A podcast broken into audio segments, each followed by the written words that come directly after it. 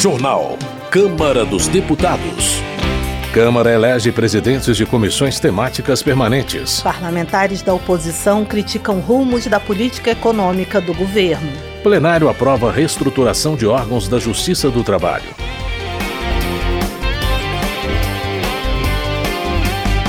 Boa noite. Deputados e deputadas aprovaram a reestruturação do Conselho Nacional da Justiça do Trabalho e do Ministério Público do Trabalho. O repórter Antônio Vital acompanhou as votações e tem mais detalhes plenário da Câmara aprovou dois projetos que alteram a estrutura e o funcionamento da Justiça do Trabalho e do Ministério Público do Trabalho. Um deles trata da composição, funcionamento e competência do Conselho Superior da Justiça do Trabalho, órgão encarregado de supervisionar e aprovar medidas administrativas e orçamentárias da Justiça do Trabalho. O Conselho foi criado em 2004 por meio de uma emenda constitucional e o projeto que regulamenta o funcionamento do órgão foi enviado à Câmara em 2012 pelo Tribunal Superior do Trabalho. O projeto aprovado aumenta de 11 para 12 os integrantes do Conselho, que é presidido pelo presidente do TST e conta ainda com presidentes de tribunais regionais do trabalho das cinco regiões do país. Uma das mudanças feitas pela Câmara foi a inclusão no Conselho de um juiz do trabalho, escolhido pelo TST, alteração aprovada pelo relator deputado Mercinho Lucena, do PP da Paraíba. O texto também prevê a presença de um representante da Associação Nacional dos Magistrados da Justiça do Trabalho, a ANAMATRA, mas sem direito a voto. A deputada Érica Cocai, do PT do Distrito Federal, apresentou uma emenda para que a FENAJUF, a associação que representa os servidores do Judiciário e do Ministério Público da União, também tivesse o mesmo direito. Está sendo assegurada a representação da Anamatra. Está sendo assegurada com direito à voz, sem direito a voto. Em um órgão que é um órgão administrativo. Está correto? Assegura-se a participação da Anamatra, mas assegure-se também a participação da representação dos servidores. Os servidores não podem opinar, os servidores que constroem também aquele órgão todos os dias. O relator Mercinho Lucena negou o pedido. O texto atual, já aprovado pelas comissões, autoriza o direito a assento e voz apenas para a Associação Nacional dos Magistrados da Justiça do Trabalho, ANAMATRA, que representa uma categoria específica de magistrados, membros do Poder Judiciário. A FENAJUF, por sua vez, não é representativa de todo o conjunto de servidores do Poder Judiciário da União, nem mesmo dos servidores da Justiça do Trabalho. O plenário da Câmara também aprovou o projeto que transforma cargos vagos de analista e de técnicos do Ministério Público da União em cargos de subprocurador e procurador regional do trabalho. Foram transformados 173 cargos de analista e outros 173 de técnicos em 12 cargos de subprocurador, 65 de procurador regional e 77 cargos em comissão, todos do Ministério Público do Trabalho. Uma emenda do PT, acatada pelo relator, deputado Murilo Galdino, do Republicanos da Paraíba, prevê que os cargos em comissão serão ocupados por servidores de carreira. O projeto foi aprovado de maneira simbólica pelo plenário, sem votos contrários. A deputada Bia Kisses, do PL do Distrito Federal, destacou a importância do projeto, apresentado pela Procuradoria-Geral da República. Hoje, o número de juízes do trabalho é muito superior ao número de procuradores do trabalho. É preciso fazer esse rearranjo e ninguém melhor do que o gestor para ter a compreensão do que é necessário. Os dois projetos foram enviados para análise do Senado. Da Rádio Câmara de Brasília, Antônio Vital. Trabalho. Pastor Henrique Vieira, do pessoal do Rio de Janeiro, alerta para o crescimento do número de trabalhadores resgatados em condição análoga à escravidão no Brasil. Só este ano, segundo dados do Ministério do Trabalho e Emprego, foram 523 pessoas retiradas desta situação. Pastor Henrique Vieira também critica a coleta de assinaturas para apresentar proposta de emenda à Constituição que extingue o Ministério Público do Trabalho. O parlamentar chama a ideia de elitista e desumana. Heitor Chu, do PSB, cobra providências do Ministério Público e do Ministério do Trabalho em relação à denúncia de trabalho análogo ao escravo em vinícolas do Rio Grande do Sul. Ele reforça que é preciso punir a empresa que fez a intermediação da mão de obra explorada e os demais responsáveis. Heitor Chu, entretanto, presta solidariedade aos produtores e cooperativas que trabalham de forma séria. O parlamentar discorda daqueles que defendem o boicote às marcas Aurora e Garibaldi, argumentando que a punição deve se restringir aos culpados pelo crime. Bruno Farias, do Avante de Minas Gerais, cobra do governo federal a edição da medida provisória que define a fonte de pagamento do piso salarial da enfermagem. O deputado pede a realização de uma audiência pública com os profissionais do segmento para tentar acelerar o processo. Bruno Farias também reivindica que a Comissão de Saúde convoque membros do governo federal para explicar o motivo da demora para a publicação da medida. Ele faz um alerta ao governo de que a categoria não vai esquecer que o pagamento do piso salarial da enfermagem foi um compromisso de campanha do presidente Lula. Segurança Pública. Alberto Fraga, do PL do Distrito Federal, comemora a eleição do deputado Sanderson para a presidência da Comissão de Segurança Pública da Câmara. Segundo ele, o fato de a maioria dos membros titulares ser policial ou militar indica que haverá um resultado positivo nos trabalhos do colegiado. Alberto Fraga também critica o novo Programa Nacional de Segurança Pública com Cidadania, o PRONASSE, lançado pelo governo Lula nesta quarta-feira. O deputado avalia que nos discursos proferidos durante a apresentação do projeto, integrantes da gestão federal buscaram atacar as polícias em vez de fortalecê-las. Tenente Coronel Zuco, do Republicanos do Rio Grande do Sul, avalia que o governo Bolsonaro teve êxito na segurança pública, com destaque na redução de homicídios e mortes violentas. De acordo com o Tenente Coronel Zuco, 20 mil vidas foram poupadas com políticas efetivas de combate ao crime, como a transferência de líderes de facções para prisões federais, apreensões recordes de drogas e investimentos na segurança de fronteiras. Economia. Carlos Jordi, do PL do Rio de Janeiro, cita pesquisa da Genial Investimentos e da Quest Consultoria, que revela que 98% dos executivos do mercado financeiro consideram que a política econômica do país está na direção errada. Na opinião de Carlos Jordi, o dado se deve aos ataques do governo à autonomia do Banco Central e à sua irresponsabilidade fiscal. Para ele, as medidas econômicas do governo e a falta de um programa de desenvolvimento geram previsões trágicas de aumento da inflação, de redução do poder de compra da população e de aumento do desemprego. Caroline de Tone, do PL de Santa Catarina, acusa o atual governo de gerar insegurança no mercado financeiro. A deputada cita como exemplo o fim do teto de gastos, a nomeação de Fernando Haddad para ministro da Economia, os ataques ao Banco Central e a transformação da visão da educação de gasto para investimento. Caroline de Tone considera que, se o governo continuar na mesma linha, o país vai amargar o aumento da inflação e a desvalorização da moeda. A parlamentar afirma que o Brasil segue o caminho da Argentina, que sofre com uma inflação acima de 100% ao ano e com uma taxa de pobreza acima de 36%. Maurício Marcon, do Podemos do Rio Grande do Sul, declara que, se o governo federal continuar seguindo os exemplos econômicos da Argentina, o resultado será a falência do país. O deputado informa que a inflação no país vizinho já chegou a mais de 100% no acumulado de um ano. Maurício Marcon menciona que o governo federal pretende retirar a autonomia do Banco Central, assim como é na Argentina, e taxar exportações de produtos brasileiros. Marcel Van Hatten, do Novo do Rio Grande do Sul, salienta a importância da visita do vice-presidente da Bolsa de Valores de Nova York ao Brasil. O parlamentar ressalta as conversas realizadas em torno da economia nacional e da importância do país para as relações internacionais. Marcel Van Hatten também questiona a capacidade técnica de João Luiz Fukunaga para a presidência da Previ, a Caixa de Previdência dos Funcionários do Banco do Brasil. Segundo o deputado, o indicado não tem experiência para gerir uma entidade com mais de 200 mil participantes e mais de 200 bilhões de reais em caixa. Marcos Polon, do PL de Mato Grosso do Sul, afirma receber com surpresa a indicação de João Luiz Fukunaga para presidir o maior fundo de previdência da América Latina, a Previ.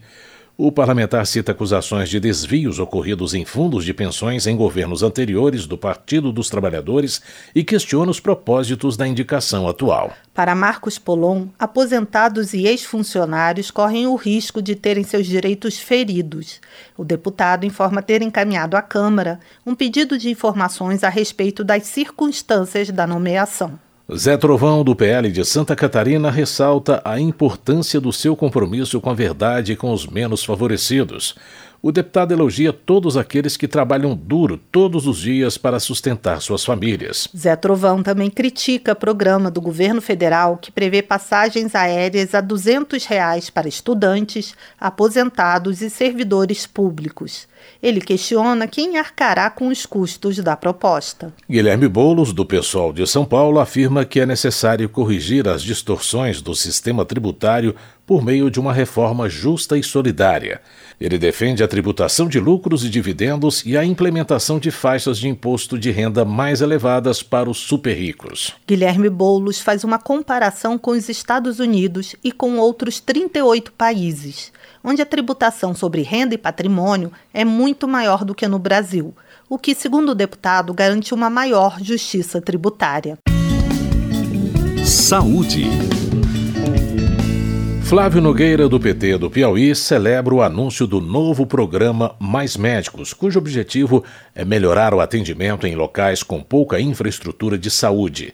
O deputado explica que o foco será a capacitação de profissionais da área, além da contratação de médicos, fisioterapeutas, dentistas e assistentes sociais. Flávio Nogueira também defende a necessidade de revisão dos currículos das faculdades de medicina para que os profissionais formados saiam com o um mínimo de conhecimento para atender os pacientes, com presteza e dignidade. Dr. Francisco do PT do Piauí destaca que o governo federal vai investir 600 milhões de reais para reduzir as filas no SUS, o Sistema Único de Saúde, e aliviar a espera por cirurgias eletivas, consultas e exames especializados. Dr. Francisco também informa que o governo Lula irá lançar um novo programa para facilitar o acesso da população à saúde, principalmente em municípios mais afastados dos grandes centros urbanos.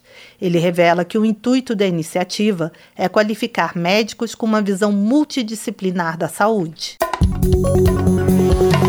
Antônio Andrade, do Republicanos do Tocantins, apresenta projeto de lei que isenta o imposto sobre produtos industrializados na compra de cadeiras de rodas motorizadas, peças e componentes para sua fabricação. Antônio Andrade afirma que pretende tornar as cadeiras de rodas motorizadas acessíveis, tanto para famílias que dependem do SUS quanto para aquelas que possuem condições econômicas para adquiri-las.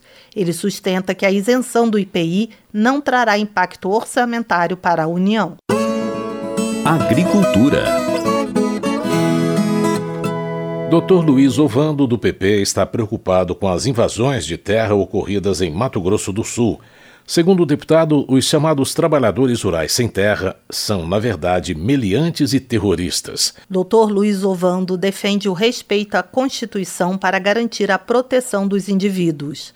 O congressista critica aqueles que propagam o discurso da democracia, mas apoiam as invasões de terra. Marcon, do PT do Rio Grande do Sul, afirma que os parlamentares deveriam visitar os assentamentos do Movimento dos Trabalhadores Sem Terra para conhecer, de fato, o trabalho realizado por essas pessoas. Marcon cita, por exemplo, que esses trabalhadores são responsáveis pela maior produção de arroz orgânico da América Latina. O deputado acrescenta que os assentamentos do MST são formados por famílias organizadas que têm histórias de luta e de muito trabalho. Charles Fernandes, do PSD, faz um apelo à Casa Civil e aos Ministérios da Agricultura e da Cidadania para que olhem com atenção para a falta de chuvas e a escassez de água no interior da Bahia. Segundo o deputado, a situação tem afetado os agricultores familiares da região. Charles Fernandes ressalta a importância do programa Distribuição de Água, que até pouco tempo era realizado pelo Exército mas que foi interrompido nos últimos dois anos. Comissões. A Câmara elegeu os presidentes de 26 das 30 comissões permanentes da Casa. Ainda faltam serem eleitos os presidentes das comissões do Trabalho, de Defesa do Consumidor, de Defesa dos Direitos da Pessoa Idosa e de Desenvolvimento Urbano. A repórter Maria Neves tem os detalhes. Nesta quarta-feira, os deputados elegeram 26 presidentes das comissões temáticas da Câmara. Nesse ano, a negociação foi ainda mais intensa, porque o número de colegiados passou de 25 para 30. A expectativa é que até a próxima quarta-feira os outros quatro presidentes sejam eleitos. Com a maior bancada na casa, 99 integrantes, o PL conquistou cinco presidências. Ao Partido dos Trabalhadores, que conta com a segunda segunda maior bancada, de 68 deputados, coube a direção de quatro comissões. Ficaram com o PL as comissões de Saúde, Fiscalização Financeira e Controle, Previdência, Esporte e Segurança Pública. Já o PT assegurou o comando das cobiçadas comissões de Constituição e Justiça e de Finanças e Tributação, as únicas com poder de encerrar a tramitação de uma proposta o partido ainda vai ficar à frente das comissões de trabalho e de direitos humanos. Conforme explicou a deputada Bia Kisses, do PL do Distrito Federal, eleita para assumir a Comissão de Fiscalização Financeira e Controle, a eleição dos vice-presidentes ficou para outra data. Segundo a parlamentar, os nomes ainda estão sendo discutidos. Em seu segundo mandato como deputado federal, o deputado Rui Falcão, do PT paulista, assume a presidência da Comissão de Constituição e Justiça com a promessa de democratizar as decisões. Rui Falcão relata que já pediu às bancadas que indiquem seus coordenadores. A intenção do parlamentar é dividir com esses representantes do partido a elaboração da pauta de votações, atribuição regimental do presidente. Com essa nova dinâmica, Rui Falcão acredita que será mais fácil compor maiorias e estabelecer consensos sobre os projetos a serem votados, de modo a evitar manobras protelatórias da oposição, como obstrução e pedidos de inversão ou retirada de pauta. Quanto mais democrática for a gestão da comissão, menos possibilidades de obstrução incessante vai ocorrer. É a primeira vez que eu sou deputado da situação. Na comissão eu tenho que, não sou nem da situação nem oposição, mas eu não posso desvestir da minha condição partidária, das minhas ideias. Mas vou procurar fazer uma pauta em que pelo menos os temas que interessam mais ao conjunto do país possam ser votados. Que aí diminui a obstrução, diminui o pedido de inversão de pauta, diminui os pedidos de retirada de pauta, tudo aquilo que traves que vai drenando o processo legislativo. Representante da maior bancada de oposição na Câmara, o PL, Bia Kisses assume justamente a comissão responsável por fiscalizar as ações dos órgãos da administração pública federal. Na execução da tarefa, a deputada garante que irá trabalhar com muita responsabilidade e fazer uma fiscalização serena e firme. Bia Kisses diz esperar contar com a cooperação da população e dos órgãos de controle dos gastos públicos, como o Tribunal de Contas da União. Isso porque, conforme ressalta, a fiscalização deve ser direcionada principalmente para órgãos que lidam com grandes volumes de recursos e sempre que houver suspeita de desvios de verba pública. Se você fiscalizar todos ao mesmo tempo, então a gente tem que focar onde a gente percebe que pode haver problemas, não é?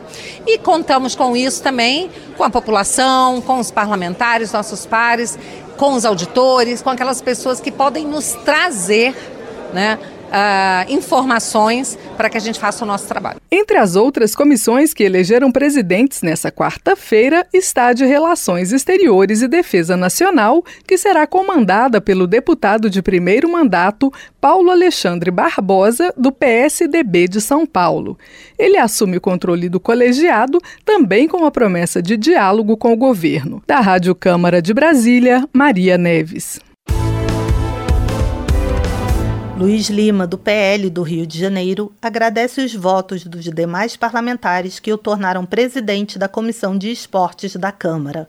O parlamentar agradece aos líderes de seu partido a indicação de seu nome e propõe transformar a comissão num lugar de convergências dentro da casa. Luiz Lima defende a transformação do esporte em um pilar da educação, incentivando práticas desportivas nas universidades federais e nas escolas.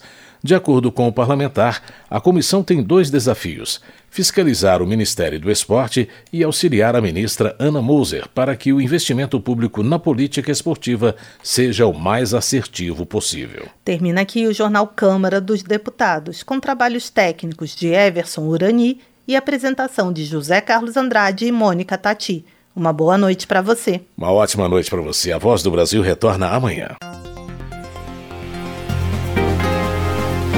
Você ouviu A Voz do Brasil. Boa noite.